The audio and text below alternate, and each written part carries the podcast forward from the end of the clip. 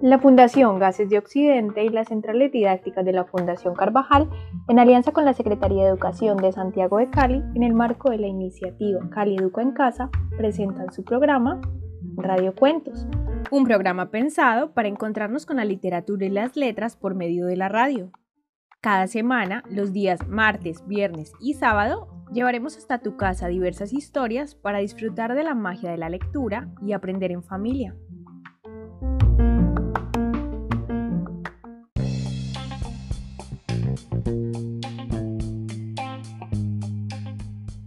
Cuentos, donde las voces cuentan y se encuentran. Hola, de nuevo nos encontramos en esta propuesta radiofónica pensada para ustedes, estudiantes, maestros y padres de familia.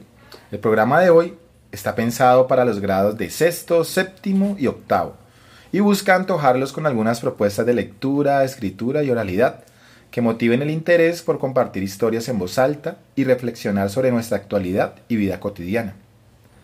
Bienvenidos y bienvenidas. Les habla Ediel Betancourt, gestor cultural y promotor de lectura de la Fundación Gases de Occidente. En este episodio tengo el gusto de compartir con varios estudiantes que nos ayudarán como mediadores y mediadoras en el tema de hoy, que va a ser la entrevista periodística.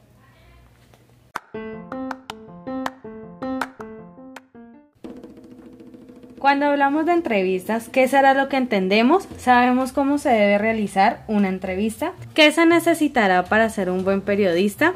Para poder conocer un poco más sobre el tema, hagamos estas preguntas a algunos estudiantes de bachillerato de nuestra ciudad. Les habla Andrea Castillo Muñoz, estudiantes del grado décimo.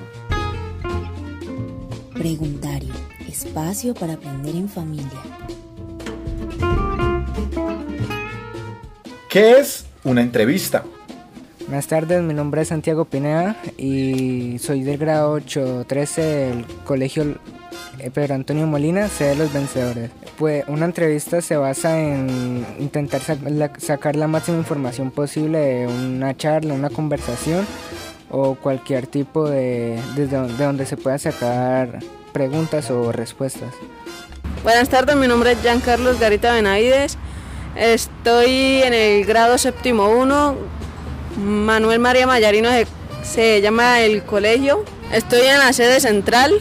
Una entrevista es, por ejemplo, que vienen personas a hacerle preguntas y uno las tiene que responder. Una entrevista se trata de, un tema específico que casi siempre se entrevista a alguien importante o a alguien que sepa del tema. ¿Cómo se realiza una buena entrevista? Mi nombre es Jonandez Archila, estoy en el grado 713, estudio en la institución educativa Pedro Antonio Molina, ser los vencedores. Preparamos bien la entrevista, eh, dejar entrevistado y ampliar respuestas. Mi nombre es Juan David Orozco Vélez. Eh, estudio en el Pedro Antonio Molina, sede central, y soy del grado 94.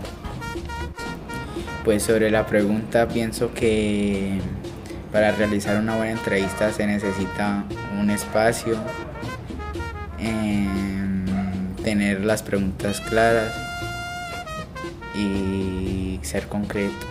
¿Qué se necesitará para ser un buen periodista? Mi nombre es María José Puerta, del grado sexto 13 de la sede educativa Pedro Antonio Molina. Para ser un buen periodista se necesita tener buena actitud, eh, tener bien preparadas las preguntas y saber sobre esa persona. Mi nombre es Yesenia Guevara Aristizábal, tengo 12 años, estudio en el Colegio Pedro Antonio Molina, sede Atanasio Girardot. Para mí un buen periodista es una persona honrada que no se deja comprar, siempre busca la verdad y trata de informar lo más que pueda. Para ampliar un poco más sobre el tema, los invito a escuchar las reflexiones de nuestro invitado, el comunicador social y periodista de la Universidad del Valle, Juan Carlos Díaz Flores el cual tiene una trayectoria profesional de más de 30 años, donde ha sido nominado a varios premios y reconocimientos nacionales e internacionales como lo son los premios de periodismo Alfonso Bonilla Aragón de la Alcaldía de Cali, la beca Banco Interamericano de Desarrollo y el Centro Internacional para Periodistas. La beca Fundación Gabriel García Márquez para el nuevo periodismo iberoamericano y ganador de la beca Comisión Interamericana de Desarrollos Humanos de la OEA de Washington. Asimismo se ha desarrollado como tutor de Fundación Gabriel García Márquez para el nuevo periodismo iberoamericano como el taller Periodismo Paz, Regiones, para periodistas de radio y con un taller de creación de contenidos para el periodismo cultural. Hola chicos, como periodista en Caracol Radio en Cali, el profesor Edier me pidió hablar sobre la entrevista, uno de los géneros periodísticos que también incluye la crónica, el reportaje y la opinión, entre otros.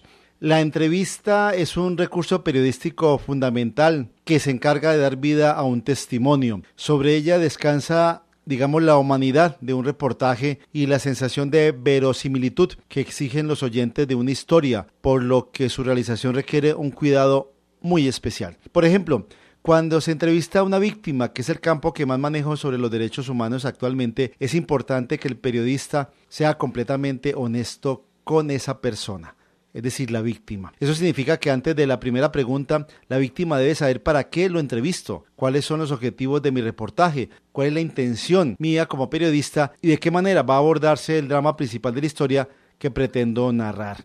En la radio, eh, que es el medio que actualmente trabajo, el tiempo es oro. Cuando se lleva a cabo un radioreportaje, hay un hilo argumental que debe moverse con fluidez, sin elementos que entorpezcan o dilaten la energía del relato que quiero que ustedes escuchen. Esto significa que todo lo que está incluido en la narración tiene que aportar algo nuevo a la historia en el menor tiempo posible, porque la radio así lo exige. Por lo tanto, es recomendable que las entrevistas, oigan bien, sean contundentes y precisas, aunque lograrlo supone pues tener algo de experiencia, sobre todo cuando los entrevistados ofrecen testimonios extensos, largos y aburridos. Les voy a colocar un ejemplo reciente que hice en medio de la cuarentena a raíz de esa pandemia por el COVID-19 y ahí los dejo para que lo escuchen y lo analicen. Muchas gracias chicos y al profesor Edier. En Caracol Radio, Crónicas de Cuarentena. Historias de vida en medio del aislamiento obligatorio debido al COVID-19 por Juan Carlos Díaz. En medio de un gran ventanal protegido por una reja y una malla de color verde, cuelga un pequeño trapito rojo en una vivienda del barrio Aranjuez, al sur de Cali, en donde habita desde hace ocho meses Andreina Steven, una venezolana que se dedica al manicure. Esta mujer, que no había pensado en colocar este pequeño dulceabrigo rojo en la fachada de su casa, le tocó hacerlo ante las necesidades que le ha generado el aislamiento preventivo obligatorio a causa de la pandemia del coronavirus. No, no lo había pensado, pero me dieron la idea y yo la yo lo coloqué. Porque tenemos necesidades, porque imagínense con esta situación y esta pandemia, uno no tiene ahorita como trabajar y trabajamos independiente. Entonces necesitamos pues una ayuda, un apoyo, pues. Muy durísimo para todo el mundo. Andreina Steven, una joven mujer de 35 años, le ha tocado que sostenerse con las ayudas de los vecinos y de los pocos domicilios que le resultan para arreglo de uñas. Bueno, somos tres niñas, mi esposo y mi persona. Y estamos sin trabajo, trabajamos independiente. La comunidad, un poquito los vecinos me han colaborado y que, bueno, me salen trabajitos hacia domicilio porque soy manicurista y, y he hecho algunos a domicilio para poderme sustentar. Con este trapito rojo que se repite en la fachada de muchas viviendas, no solo en Cali, sino en Colombia, y el cual se ha esparcido como un nuevo símbolo de protesta contra la pobreza, Andreina Steven espera que alguien le ayude a pagar el arriendo y los servicios públicos. No, ahorita no tenemos nada para pagar ni arriendo ni servicio. Estamos en eso, en pagamos 650. Ya tenemos seis meses, siete meses con este mes. Una tela de seda color rojo que antes utilizaba para diseñar vestidos, ahora le sirve para pedir ayuda económica. Este es el caso de Carmen Sarami Joaquí, una modista de 85 años, residente en el tradicional barrio Junín, a sur de Cali, que ante la falta de trabajo a causa de la COVID-19 le tocó colocar esta tela en la reja de su pequeño taller a ver si alguien la ayuda. Pues porque mm, como tengo otro joven que está sin trabajo y mi hijo también está sin trabajo, y a mí tampoco me cae trabajo porque nadie viene, mire. Nadie viene. No, mijo, no. Ahora porque pues no necesito, porque no hay trabajo, entonces ¿qué podemos hacer? Para Carmen, ahora ya no puede vivir de la modistería como lo hacía antes de la pandemia. No, No, nunca hay trabajo, mi hijo. Yo siempre mantenía un buen trabajo, con eso yo vivía. Sí. Carmen recuerda con orgullo la edad en que empezó a coser y que ahora, con más de 80 años, lo sigue haciendo. Imagínate que tenía 20 años, tengo 85 hace 65 años y todavía trabajo y todavía tengo mi mente buena, gracias a Dios. Para esta mujer que no ha dejado de abrir su modesto taller de modistería durante esta cuarentena, lo que está viviendo será algo imborrable. No, mi hijo, esto quedará grabado. Bueno, ya me falta poco para irme, ¿no? Pero quedará grabado para el resto de los días que Dios me teca.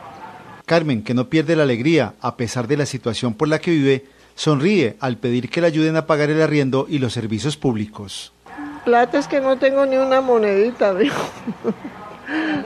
Pues para pagar todos los servicios, me dijo que debo tres meses, ya me llegó, ya me llegó el último recibo de teléfono, tres meses. Lucy, hago acá hay 500 mil pesos, ¿de dónde voy a sacar yo toda plata, mijo? Para el gas. Ve, mijo, de pronto que alguien se condoliera de mí, porque mi hijo no está trabajando, el otro joven que está aquí tampoco, entonces yo, ¿con qué voy a pagar, mijo?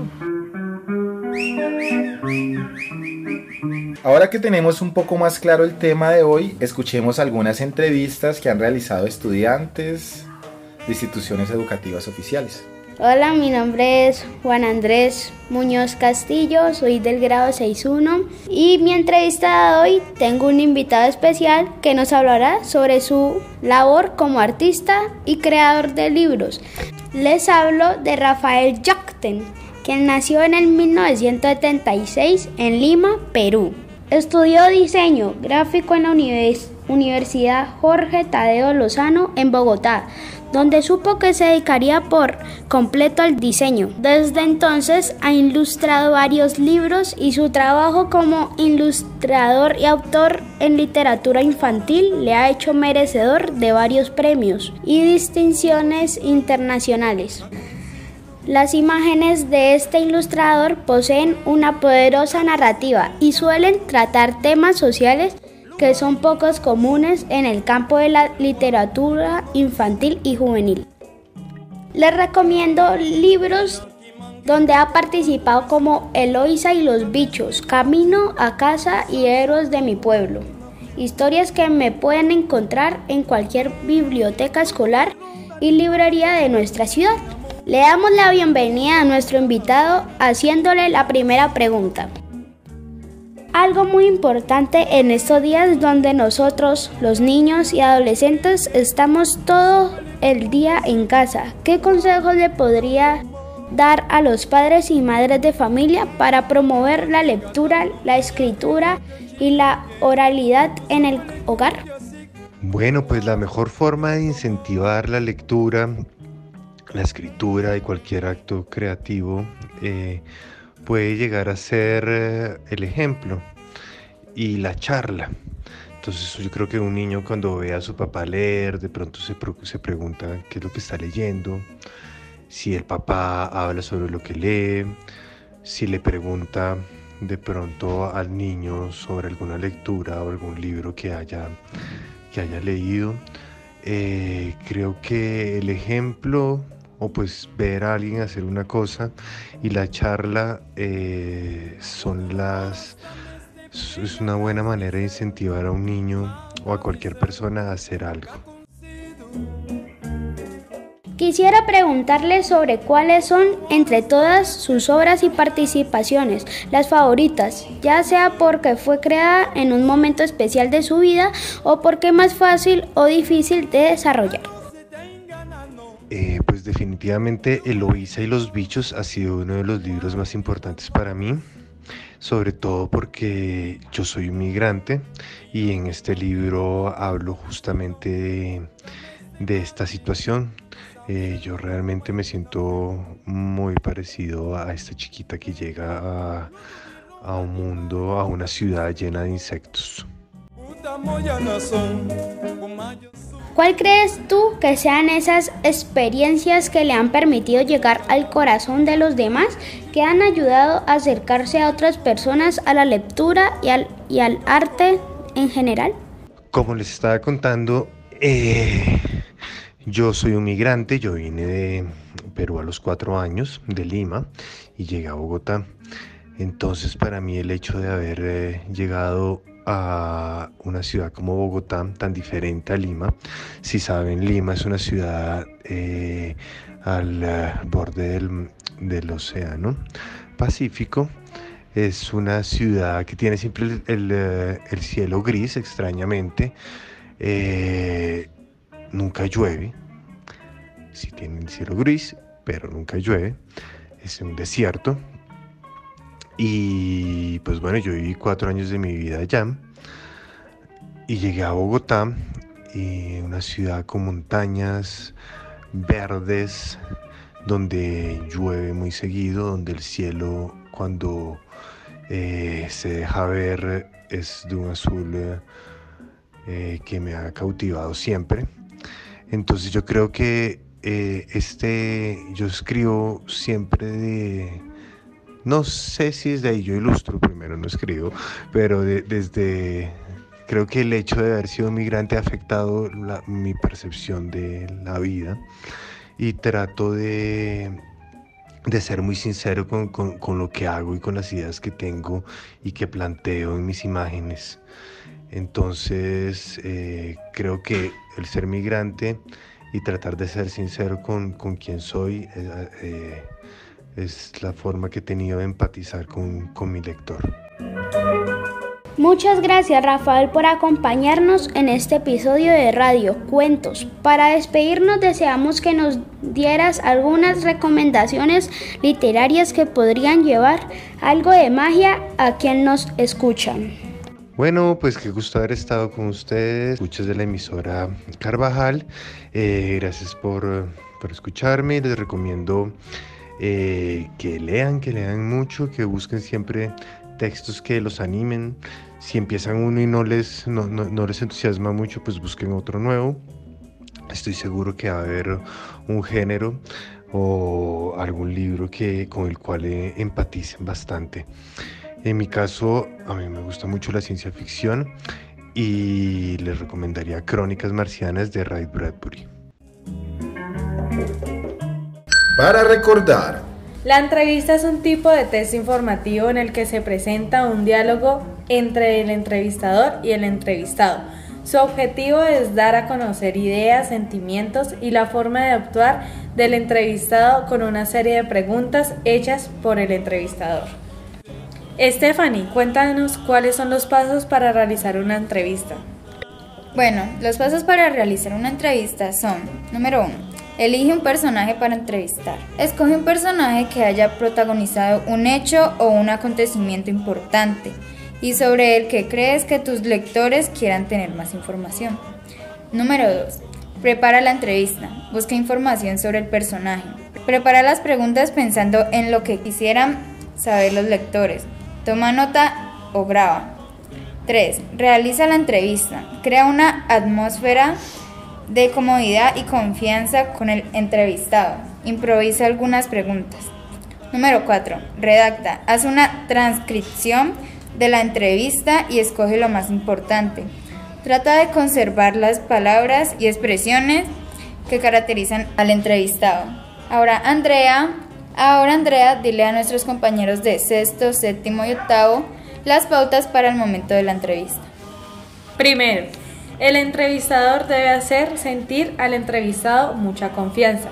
Segundo, si bien las preguntas que preparaste sirven de apoyo para dirigir el diálogo, un buen entrevistador debe hacer las preguntas que se le ocurran en el momento, a partir de las respuestas del entrevistado. Tercero, es necesario grabar la entrevista o tomar nota de las respuestas del entrevistado. Cuarto, hay que hay que asumir una actitud de escucha cada vez que formules las preguntas.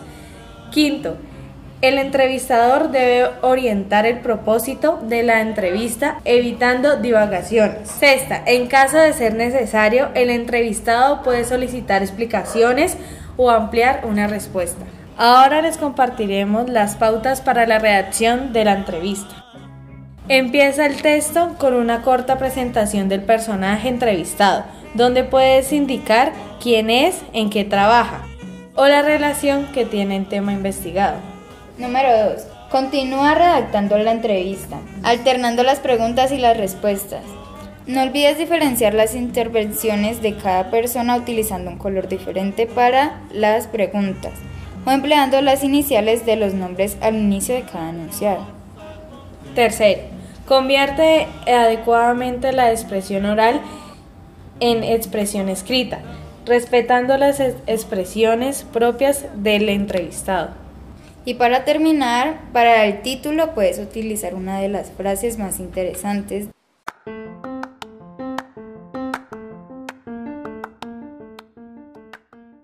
La actividad de este episodio es una invitación para que los estudiantes conozcan un poco más sobre sus familias, sobre la historia de los mayores del hogar.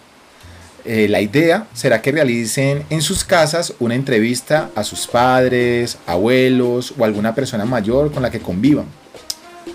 Luego de tener eh, o haber escogido a la persona que van a entrevistar, eh, van a elaborar un cuestionario. Este cuestionario les permitirá conocer acerca de los juegos con los que se divertían en la niñez. Pueden grabar la entrevista en audio y video y luego transcribirla. Aconsejamos eh, seguir las pautas que nos dieron la estudiante Stephanie y la estudiante Andrea para realizar una buena entrevista y para realizar una muy buena redacción de una entrevista. Muchas gracias por habernos acompañado el día de hoy. Eh, los invitamos a seguir compartiendo espacios de lectura, de escritura y oralidad en los hogares. Y antes de despedirnos quisiéramos dejarlos con algunos saludos de estudiantes que nos han llegado a nuestro programa de Radio Cuentos. Nos vemos pronto y como siempre nos leemos pronto. Hola, me llamo Juan Diego Cárdenas Muñoz, tengo nueve años y estudio en el colegio Rafael Navia Barón y saludo a todos mis compañeros, a mis profes y pues en esta cuarentena no he hecho mucho, solo ver televisión, juego Lego con mis primos y hacer tareas. Hola, mi nombre es Dante Bentancubaques, estoy en Pejadín y saludo a mi profe Andy, que la quiero mucho, y saludo a mis compañeros. Nos vemos cuando te acabe coronavirus. Hola, mi nombre es Luisa Fernanda Martín Cubillos, estoy en el grado 11 y soy de la institución educativa Villa Carmelo, sede de Nuestra Señora del Carmen. Eh, las actividades que normalmente hago durante la cuarentena en el aspecto académico son realizar mis talleres, conectarme a las clases, tratar de cumplir con las fechas, hacer bien los trabajos manuales y, ya. El libro que estoy leyendo se llama Juego de Tronos, Canción de Hielo y Fuego 1. Eh, de estos libros, son siete, se sacó la inspiración a la serie Juego de Tronos. El autor es George Martin y básicamente trata de casas de reyes, guerras, eh, distribuciones entre personas y ese tipo de cosas. Entonces te invito a que leas. Leer nos ayuda mucho en nuestro diario vivir, nos da muchos beneficios, nos ayuda en nuestra ortografía, en nuestra forma de expresarnos y también alimenta mucho nuestro conocimiento. Entonces leer está muy bien y tratar de leer cosas que nos gusten y así agarrar el gusto a la lectura. Gracias.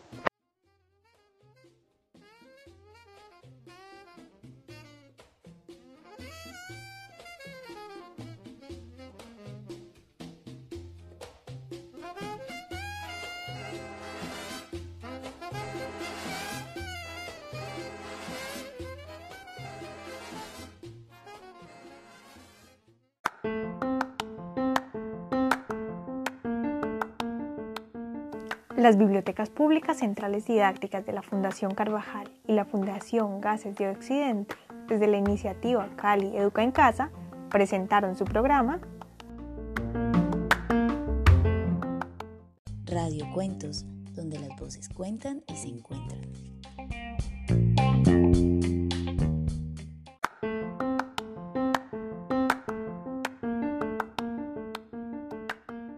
Si quieres que te compartamos el audio de la lectura del día de hoy, no dudes en escribirnos a nuestra línea de WhatsApp 300 712 1742 o si quieres ir por más contenidos visita nuestras fanpage arroba bibliocasona arroba bibliopoblado o arroba bibliovallado.